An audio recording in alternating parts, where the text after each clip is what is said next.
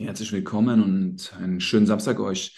Es ist wieder Podcast Time, Bergfest Podcast. Heute beschäftigen wir uns mit einem Kurzimpuls mit dem Thema High Intensity Training und Low Intensity Training. Was sind das für Trainingsformen? Was unterscheidet sie? Was ist das Ziel? Und was könnt ihr dafür tun? Schöne Grüße, Philipp. Servus, Marco. Ja, starten wir doch direkt rein. Soll ja kurz und knackig sein und wir haben in der letzten Folge, die am Mittwoch rausgegangen ist, schon ein bisschen detaillierter diese Themen besprochen. Hört da gerne nochmal rein, wenn euch das tiefer interessiert. Aber um kurz die Unterscheidung nochmal klar zu machen, Low-Intensity-Training ist ein Training, was man über einen langen Zeitraum aufrechterhalten kann. Also wenn ihr eine Belastung, wenn die so niedrig ist, dass ihr die über mindestens 10 bis 20 Minuten so in dem Dreh aufrechterhalten könnt, dann wisst ihr, ihr seid im Low-Intensity-Bereich. Wenn ihr eine Belastung habt, die ihr nur über einen kurzen Zeitraum von vielleicht maximal ein bis zwei Minuten aufrechterhalten könnt oder sogar noch kürzer, dann wisst ihr, ihr seid im High-Intensity-Bereich und so kann man dann schon die Unterscheidung machen. Dadurch wird Low-Intensity-Training automatisch immer ein Steady-State-Training sein. Das heißt, ihr bleibt in diesem State über einen längeren Zeitraum oder über einen konstanten Zeitraum. Und ähm, High-Intensity-Training wird automatisch dann immer ein Intervalltraining sein, dass ihr halt diese High-Intensity kurz aufrechterhaltet, Pause macht und dann erneut diese High-Intensity aufnehmt und dann verschiedene Sätze macht. Das ist, würde ich sagen, so der Kernunterschied. Hast du da noch was hinzuzufügen, Marco? Hm, das Ziel ist entscheidend. Ne? Wir haben eine Ausdauer und wir haben eine Kondition. Und in der letzten Folge haben wir es erklärt, hier ganz kurz. Ein High-Intensity-Training dient primär dem Training der Kondition. Also, dass ihr eine Belastung wiederholen könnt und diese Belastung über einen möglichst langen Zeitraum wiederholen könnt, ohne dabei zu ermüden. Und da gehen wir in die Spielsportarten, ne? in Sprints, in Richtungswechsel, in Sprünge dass das immer wieder reproduziert werden kann, kurze Sprints, ohne dass ihr ermüdet. Und im Konzept der Ausdauer sozusagen eine Belastung über einen langen Zeitraum aufrechterhalten könnt. Was hätten wir denn da für Trainingsmethoden, Philipp, mit denen die Menschen das mal antesten können?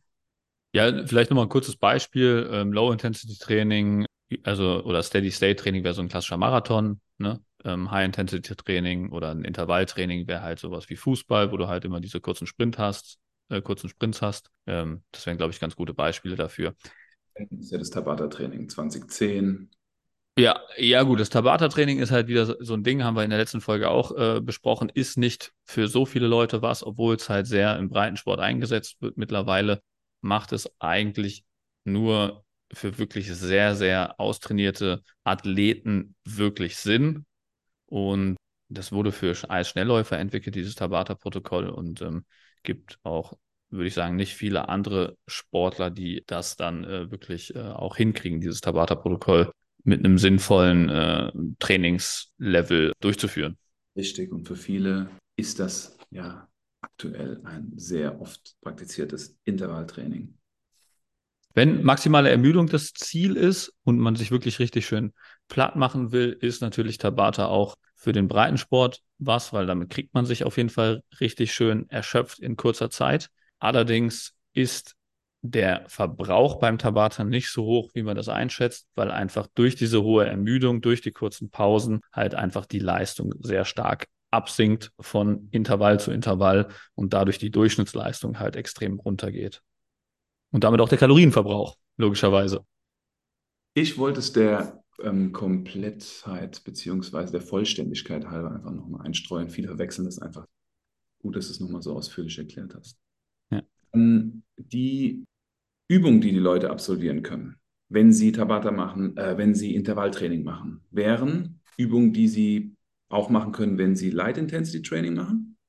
Ja, also man kann, man kann jetzt zum Beispiel, wenn du jetzt Radfahren als Beispiel nimmst, du kannst Steady State Low Intensity Radfahren und du kannst Intervalltraining machen, indem du kurze Sprints machst oder bergauf fahren und bergab fahren. Ja, also kannst du beliebig strukturieren, wie du willst. Kannst du beim Laufen machen, kannst du auf dem Ruderergometer. Du kannst eigentlich bei allen klassischen Sportarten sowohl High Intensity Intervalltraining machen oder Low Intensity Steady State Training. Sehr gut. Ihr könnt auch das Airbike nutzen, ihr könnt das Wattbike nutzen, ihr könnt Sprints machen auf dem Laufbahn, Sprints auf der Bahn. Ähm, das sind die Möglichkeiten. Du könntest auch im Schwimmen machen. Ja? Im Schwimmen gibt es das auch, dass du ja. ähm, 20 Schläge sehr intensiv im Wasser unterwegs bist und dann ähm, 40 Schläge, 40 Züge sozusagen sehr langsam und entspannt schwimmst. Ja, man kann es auch mit Krafttraining machen. Man kann jetzt auch Burpees, Liegestützen oder jede Art von, äh, was weiß ich, Kniebeugen oder sowas kann man ja auch als Intervalltraining nutzen, indem man halt einfach einen gewissen, eine gewisse Dauer an Satzzeiten hat. Ne? Also wenn ich jetzt zum Beispiel 20 Kniebeugen am Stück mache, ähm, je nachdem, welcher, in welchem Tempo ich die mache, bin ich dann vielleicht auch irgendwie 60 Sekunden beschäftigt und dann halt eine Pause machen, dann ist man auch in einer Art Intervalltraining.